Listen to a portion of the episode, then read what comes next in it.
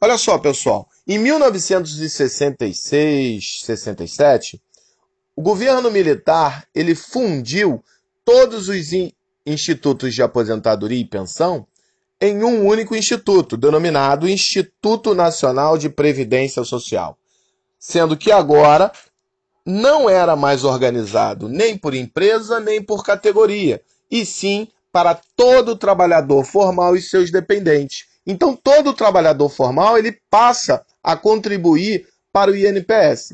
Como o Brasil estava vivendo um momento econômico é, positivo, né, ainda com os reflexos da, do milagre econômico, o desemprego era muito baixo. Então, era muito grande a cobertura do INPS, tanto quanto a sua, consequentemente, a sua arrecadação.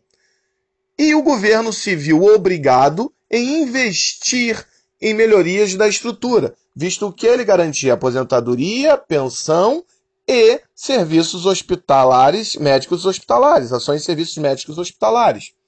É, e o governo militar opta por criar linhas de crédito né, para o financiamento de construção de hospitais privados, formando um grande complexo sistêmico médico industrial.